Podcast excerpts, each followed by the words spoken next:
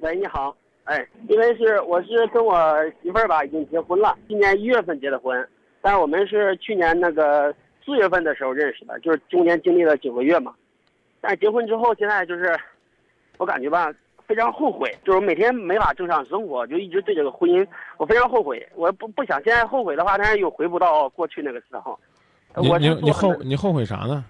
我觉得，我觉得我们两个不般配，就是我现在我不喜欢他，我换句话说，有点讨厌他，我就不想，也不想回家，也不想什么的。啊，你你觉得你配不上人家？我觉得他配不上我，所以就是说我们中间这个差距有点太大了。但是当时结婚的时候，因为我这个人就是在这九个月当中，我们分手过无数次，太多次了。最终的时候，我说那就算了吧。当时我也是有点不负责任态度，我说这人生就这样吧，因为我也遇不到更好的了，就就结了。但是现在的话，就是很后悔这样子，没有遇到更好的。但是我觉得我我害怕我这样对他，就对他是一种比较不负责任的这个这个什么。但是我又不想背着这个离婚这个包袱，我应该怎么办？坚决不不能维持这种婚姻状态。为什么？哎，这种婚姻状态你不幸福，他也不幸福，怎么能维持这种婚姻状态呢？她已经怀孕了，如果说，呃，离婚的话，我我害怕对她人生就是影响太大了。呃，你在她怀孕期间，你没有资格提出离婚。但是我现在不知道怎么办，因为我这个人，我这个呃工资啊什么的，就是文化呀，我们差距都很大，确实没有一点共同语言，就是嗯没法交流。哦哦哦哦哦，那那当年您怎么选了他呢？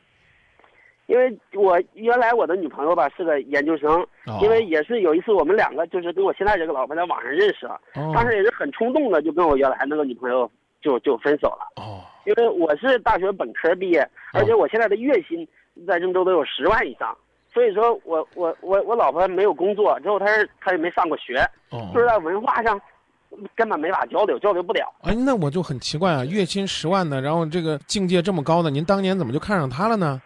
我就是因为我这个圈子比较窄，就是我根本认识不到其他的女孩，偶然的就遇到她了。错但是因为错错错，你当时有女朋友？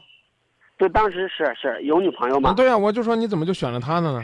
认识这个比我原来的女朋友长得漂亮一点吧。那时候没考虑到文化的事儿，我一直不认为文化上存在差异会对两个人沟通造成问题。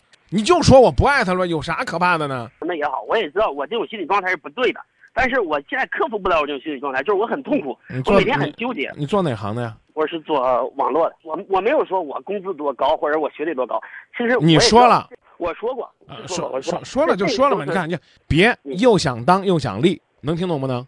又想当又想立，对，又想当婊子，又想立牌坊，想跟人分手就说，哎，我们两个没有共同语言。当初呢，我确确实实因为冲动就喜欢她漂亮，我跟我女朋友分手了。现在我们两个学历也有差距，收入也有差距，共同语言也有差距，这都是理由，没什么。就像你说那样的，大不了人家说你这人这个重色，啊，这个见异思迁。没有没责任心，不就这吗？对不对？还在那说，哎呀，我不说学历，不，你刚都说过，说八遍了，还不说呢。改变这种现状有两种方法，一种方法是跟他离婚，另外一种方法呢是培养你对他的感情。看来呢，你是觉得不能培养了，那你要征求你媳妇儿啊，还是叫女朋友啊？你媳妇儿的意见。